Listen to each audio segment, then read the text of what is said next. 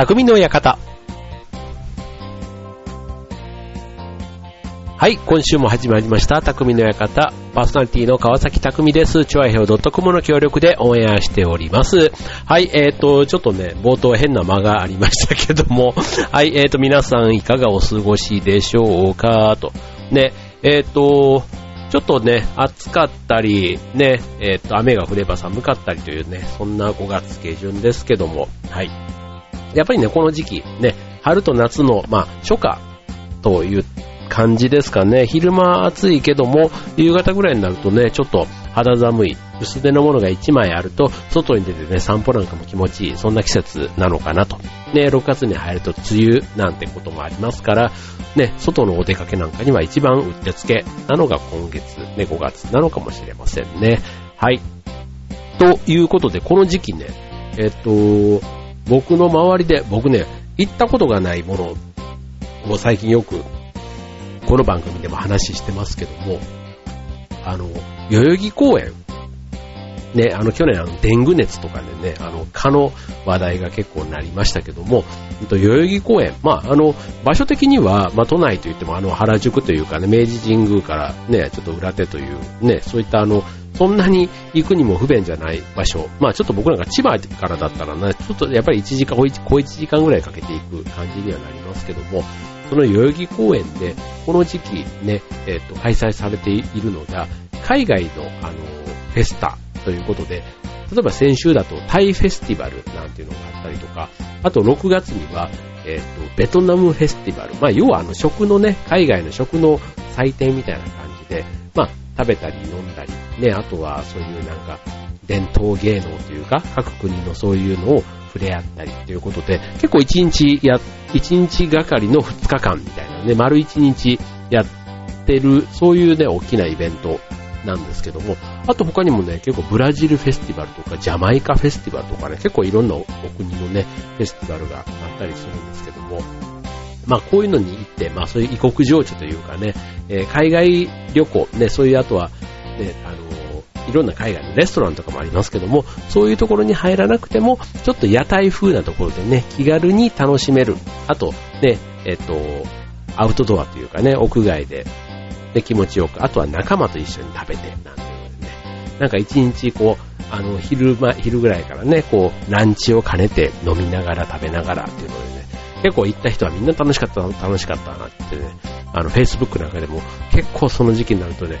全然こう、違う人たちがね、同じイベントにたまたま行っててなんてアップするっていうことで、相当楽しいんだろうなっていうのをね、一度行ってみたいなって前から思っているんですけども、はい。多分このね、番組聞いてくれてる人の中でも、そうそう、いいよね、いいよね、なんて言ってくれてる人、ね、きっといるんじゃないかなと思いますが、はい、えっ、と、次回、6月のベトナムフェスティバルはちょっと個人的には狙っているんですけどね。はい。まあ、でも行くにもね、さっき言った、一人でというよりは、ね、ぜひちょっと仲間と一緒にね、盛り上がる感じで行ってみてもね、フェスティバルですからね。はい。そんな感じ、いいんじゃないかなと思いますね。はい。ということで、えっとね、今週のテーマはそういうね、えっと、海外のお祭りをということで行くわけが実はなくてですね。はい。まあ、そういうね、えっと、ところに行くと、やっぱりこう、ストレス発散というかね、えー疲れがやっぱり取れるかなというふうに思うんですね。うん。で、当然ね、そういうあの、タイ料理しかり、ベトナム料理しかり、ジャマイカ料理しかり、なんかそういうね、あとまあ日本でいうね、和食とかですけども、それぞれやっぱり食事に特徴があるじゃないですか。うん。で、まあ、いろんなね、その、例えば刺激物とかね、あと栄養素みたいなのは多分その国々の料理によっても特徴というか、ね、なんかに偏ってるとか、えっ、と、炭水化物が多めとかね、なんかそういうあの、いろんな栄養素だとか、その栄養源っていうのかな、そのタンパク質がどうだとか、で、魚と肉みたいなところの違いとかも、ね、あったりしますけども、はい、まずはね、えー食事は、やっぱりこう、元気になるというかね、疲れを癒すための、こう、すごく大事な大きな要素かなと思うんですね。はい。ということで今日の匠の方はね、えっ、と、食事系の話というよりは、うんと、疲労回復のコツということで、ちょっとあの、ね、えーお疲れになっている方も多いんじゃないかと思いますね。仕事もね、やっぱりこう、えー、新人が入ってきた。ね、そんな教育担当ということで、なかなかね、自分の仕事プラスアルファね、えー、後輩を育てるなんていうこともあったり、環境が変わった。ね、いわゆる5月病なんていうのでね、えー、疲れている。あとは、ゴールデンウィーク明けのね、こう楽しかったその、ね、え、休みの疲れがまだなんか残ってる。それはちょっと長すぎるんじゃないかなと思いますけども、ね、そんな疲れの対処のコツということで今日お送りしたいと思います。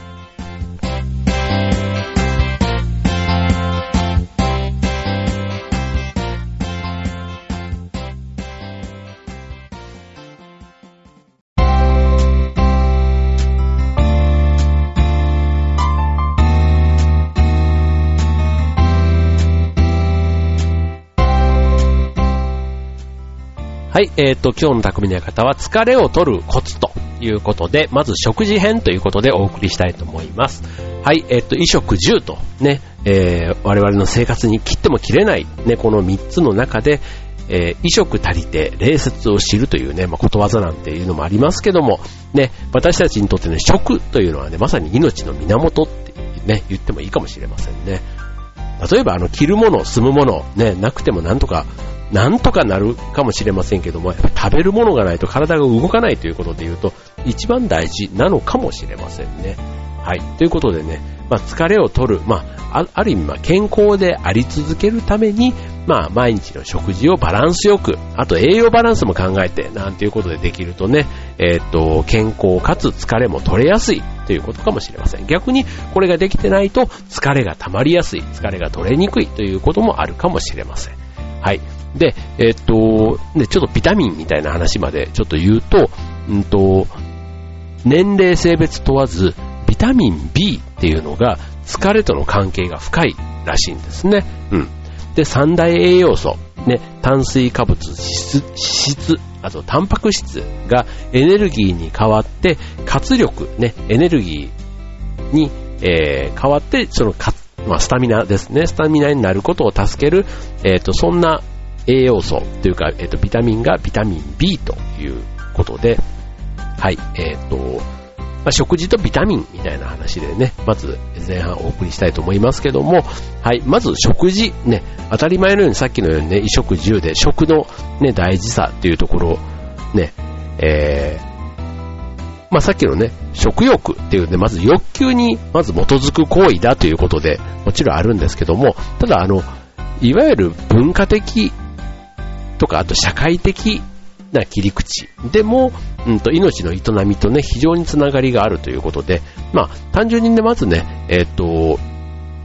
栄養素、ね、食事の効果っていうと、その体を動かすためのエネルギーを作るとかね、あと体を作るえー、体の構成を、こう、なんていうの？作り出す、そういう元になっているということで、まあ、栄養をね、蓄えるというのがまず大きな目的、ね、食事の目的としてありますけども、もう一つが、さっき言った文化的、社会的な営みということで、まあ、わかりやすく言うと、うんと、友達とかね、まあ一人で食べるよりは、交友関係の場、ね、食事行こうよっていうとね、それは食事を食べることを楽しみ、である一方で、その人と会って会話をする、ね、えー、会話が目的、ね、コミュニケーションを取るための場みたいなところで食事というのがね、えー、ありますよね。あと一緒のものをみんなで食べるみたいなところで、えー、家族やね、知人とかと食卓を囲む一体感とか、あとそこでの会話、コミュニケーションっていうのに、え、使われることがあると。で、あともう一つが、そうするとどうなるかというと楽しいということで、楽しみにもなると。で、食事は匂いだ、色だ、味だ、食感、ね、えっ、ー、と、まあ、五感を使って楽しめるのが、まず食の特徴と。で、さらに、美味しかったとかね、お腹いっぱいとかっていうね、そういう満足感っていうのが、結果的に体が元気になって、ね、気持ちが明るくなって、あと笑顔の元になるということ。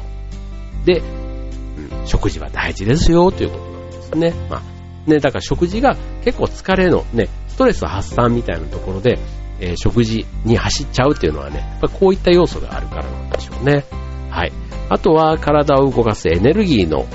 っていうことで、さっきね、タンパク質と炭水化物、脂質が、えっ、ー、と、体のエネルギーになっていくということなんですけども、ここにね、ビタミンが非常に重要な役割をするんですね。うん。で、エネルギーを作り出すために必要なビタミンということで、さっきビタミン B っていう話をしましたけども、うんと、例えば炭水化物をエネルギーに変える時に必要なのはビタミン B1 ということで、えっ、と、これはね、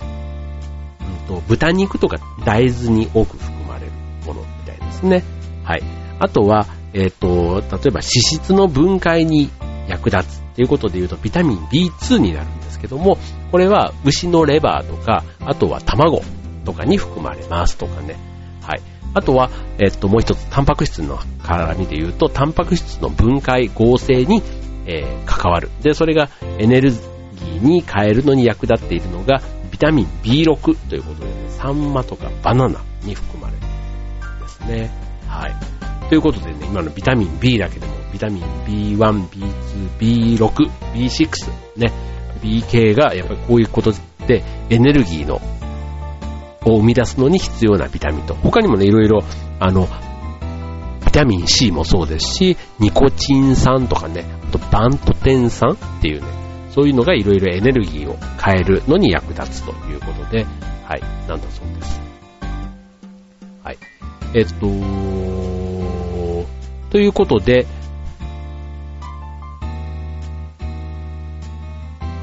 ビタミンと、えー、疲れの関係ということで、はい。えっと、そもそもね、えっと、疲れの、を取るコツということで、ちょっとビタミンについてね、もう少し触れたいんですけども、うんと、人はなぜ疲れるのかっていう、まあちょっとそもそも論みたいな話になりますけども、うんと、人間の体は細胞でできてるじゃないですか。で、これらの細胞が食事で得た栄養素をエネルギーに変えて、えー、活動するわけなんですけども、このエネルギーを生み出す行為が十分に行われないと細胞にエネルギーが行き届かなくって疲労、疲れを感じると。だからそう、運動をしたからといって疲れるわけでもないっていうところが、こういうところがあるんですね。だから細胞の活動が鈍ってくると疲れを感じると。だから一日ダラダラしてても疲れるっていうのはやっぱりそういうところがあるんでしょうね。はい。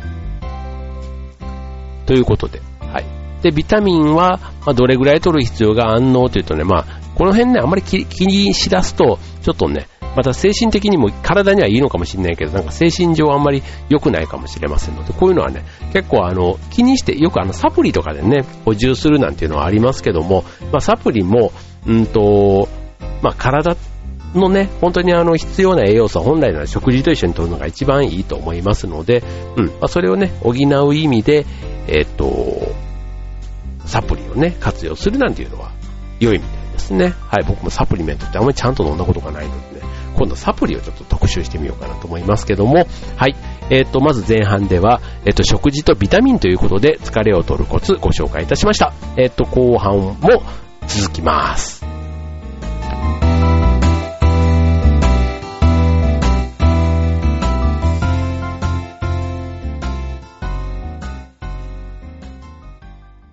は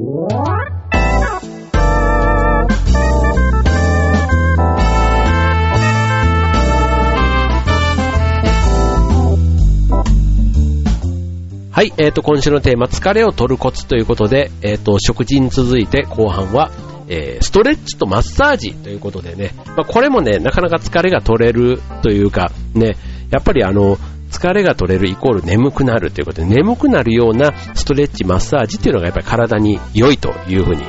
ね。で、これあの、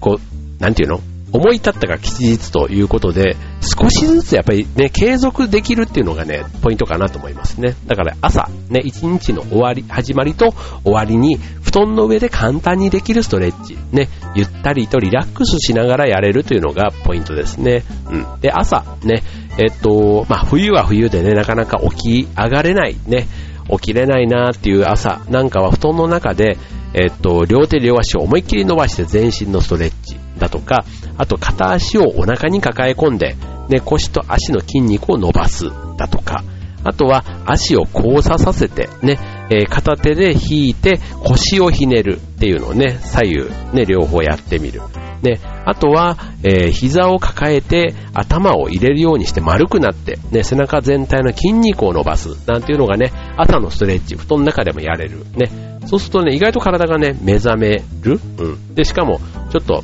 あの、寝違えてたようなところなんかもね、うーんとこう筋を伸ばすとね、気持ちよく朝が起きれますというところですね。はい。一方で、その、えっ、ー、と、夜、ね、寝る前ということで、一日の疲れを取る。ね、例えば一日デスクワークをしてましたとかね、えっ、ー、と、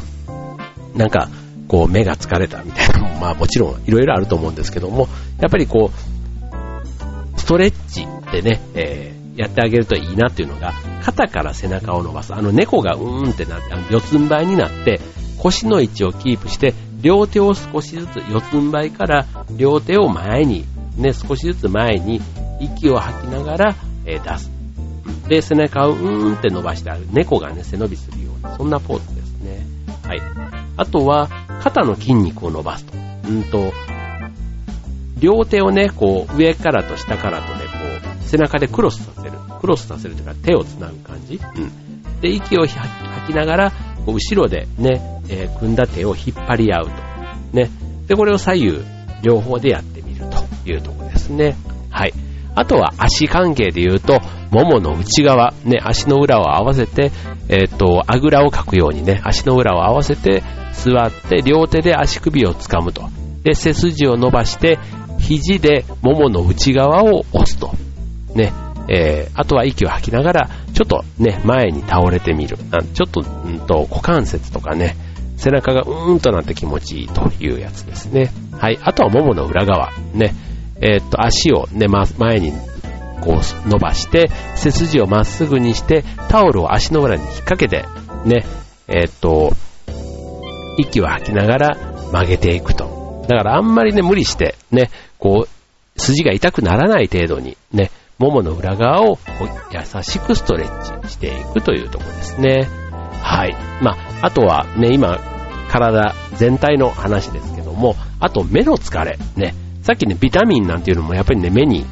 効くんですよね。ビタミン C とか、うん、効きますけども、目の疲れには、目の疲れには、ビタミンを取るほか、マッサージもね、効果的ということで、これもね、やっぱり疲れっていうのは、まとめて溜めたものをガッと落とすというよりは、こまめにね、取っていってあげるっていうのが体にもやっぱりポイントになるところなんですね。はい。目の疲れ。本当にね、これね、あの、デスクワークももちろんなんですけども、今もうスマホとかね、あれでもう本当に四六時中、うん、画面を見て、ちっちゃな文字を見てっていうのが多いと思います。はい、その時にやってみたらいい目のマッサージですけども、えっ、ー、と、まずは一つ目、こめかみ。ね、ちょっと目の横のね、耳と、この、ですね。はい、ここには頭痛や目の充血に効くツボがありますので、3秒から5秒圧迫して離すと。うん。それを繰り返すというのがまず一つ。で、続いて、目玉の体操。はい、上下に動かす、ぐるぐる回すなど目玉の体操を1日に2、3回、ね、目の周りの筋肉の凝りをほぐして血行を良くします。ということで、ね、目の運動、例えばあの、遠くに行った時に、ね、遠くというか景色がいいところだと、なるべく遠くを見てみるなんていうのもね、目のちょっと保養になる感じがありますよね。はい。あとは目の下。ね、まっすぐ前を見て、えっと、瞳のすぐ下あたりに目の充血やめまいに効くツボがあると。ね、ただ、柔らかい部分なんで、あんまりね、ぐいぐい押すというよりは、や優しく押してみる。うん。ちょっとなんか、うん、優しく押してみると、ちょっとこう、くぼみがあるってね。うん。なんか、こう、あんまり、自分でも触れる機会があんまりない場所かもしれませんね。はい。で、あとは目頭。目頭。ね。えー、っと、ちょうどメガネの、の、あの、なんていうの、目の当たる、ちょっとあのあたりですよね。疲れると無意識にこう、目頭をこう押さえることってあると思うんですけども、これね、実際にあの、目の疲れに効くツボがここにあるんですね。うん、だから2、3秒圧迫して離してあげるというところです。はい。で、えー、という感じですかね。はい。あとね、他にね、これリラックスっていうとね、えっ、ー、と、まあ、ストレッチとマッサージで、あの、肩こりなんていうのもね、ありますよね。こう、両手を合わせて上へ押し上げるように、こう、引き上げてあげたり、うん。あとは、頭の後ろで、こう、腕をね、曲げて、その肘を、上の方から下に引っ張るというかね、肘の上に、こう、もう一本の手を当てて、で、ぐーっと肩甲骨の方に手が届くような感じで押してあげる。っていうね。あの、肩に効くね。やっぱり肩こりの人って僕はあの、肩こりがないので、こう、いまいち気持ちがわからないっていうところはあるんですけども、やっぱりそれぞれの、あの、パーツ、例えばあの、肩こりはないけども、腰痛が、みたいな人もいたりするじゃないですか。で、これも本当にあの、腰痛の方っていうのはデスクワークのね、椅子に座ってるっていうのがもう苦痛極まりないんで、っていう話も聞きますから、うん、そういう方はね、今度腰に効くストレッチやってあげるといいんじゃないかなと思いますね。はい。だから疲れをためないためには、自分の体に合ったポイントでマッサージ、ストレッチをしてあげるということなんだと思います。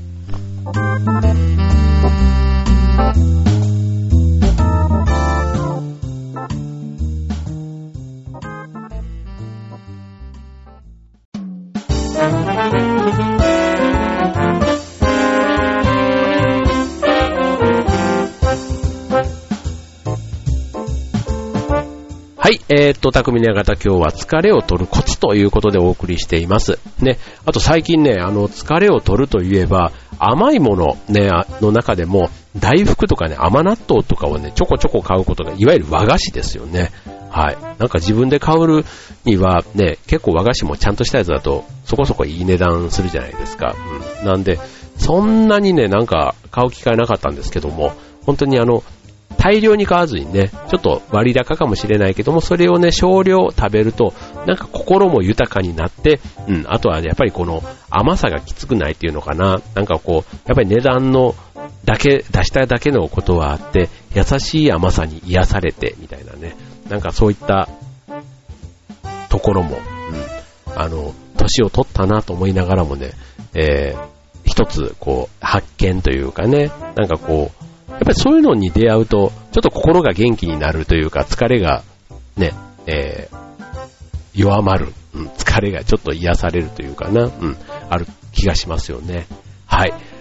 あとね、そう、先日ね、久しぶりにちょっとあの仕事の関係で夜徹夜をすることがあってですね、もうね、最近徹夜っていうかもう遊びでも結構辛いのに、ね、仕事だったらと思って結構こう構えていくとね、やっぱりあの、1日ぐらいだったらね、なんとかなるんですけども、そのね、翌日が大体帰ったら3時ぐらいまで、その徹夜というかね、夜勤明けみたいな感じでなると、ほんと夕方ぐらいまで下手したら寝ちゃう、出たのが今までだったんですけども、今回ね、10分ぐらいのちょっと仮眠を2回ぐらい取ったらね、結構夜普通にね、夜まで元気で、うん、むしろ夜がすごくぐっすり寝れたっていうのがあったんですけども、うん、なんかその、睡眠のリズムみたいなものもね、やっぱり疲れを取るときに、寝たいときに寝ればいいっていうもんではなくて、多少その、あの、体のサイクルというかな、うん、えっ、ー、と、朝はやっぱりそこそこはちゃんと早く起きて、3食きっちり食べて、ね、あの、平日とあまりにも違うリズムでやっちゃうと、かえって体のね、えっ、ー、と、バラン、